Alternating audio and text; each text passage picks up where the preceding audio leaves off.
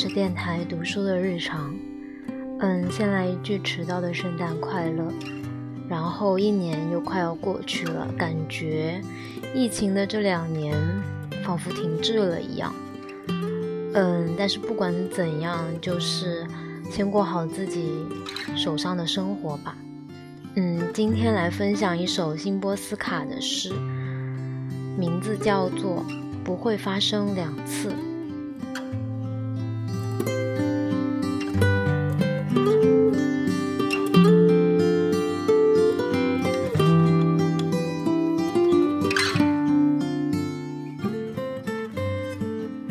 生两次。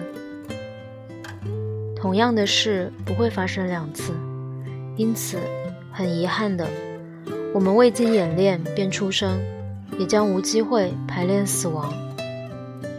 即便我们是这所世界学校里最愚钝的学生，也无法在寒暑假重修。这门课只开授一次，没有任何一天会重复出现，没有两个一模一样的夜晚，两个完全相同的亲吻，两个完全相同的眼神。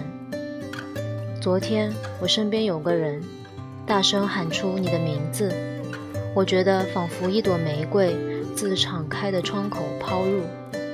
今天，虽然你和我在一起，我把脸转向墙壁。玫瑰，玫瑰是什么样子？是一朵花，还是一块石头？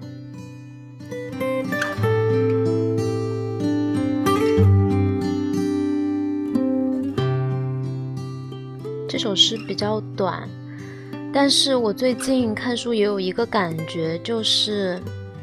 大家应该都听过那个“庖丁解牛”，以前是我们课本嘛。然后里面有一句“十九年刀刃若新发于形”，我觉得那样的状态实在是太妙了。这几天还看了一个韩剧，叫《人间失格》和太宰治的小说同名，虽然不是小说的内容，但我觉得它探讨的。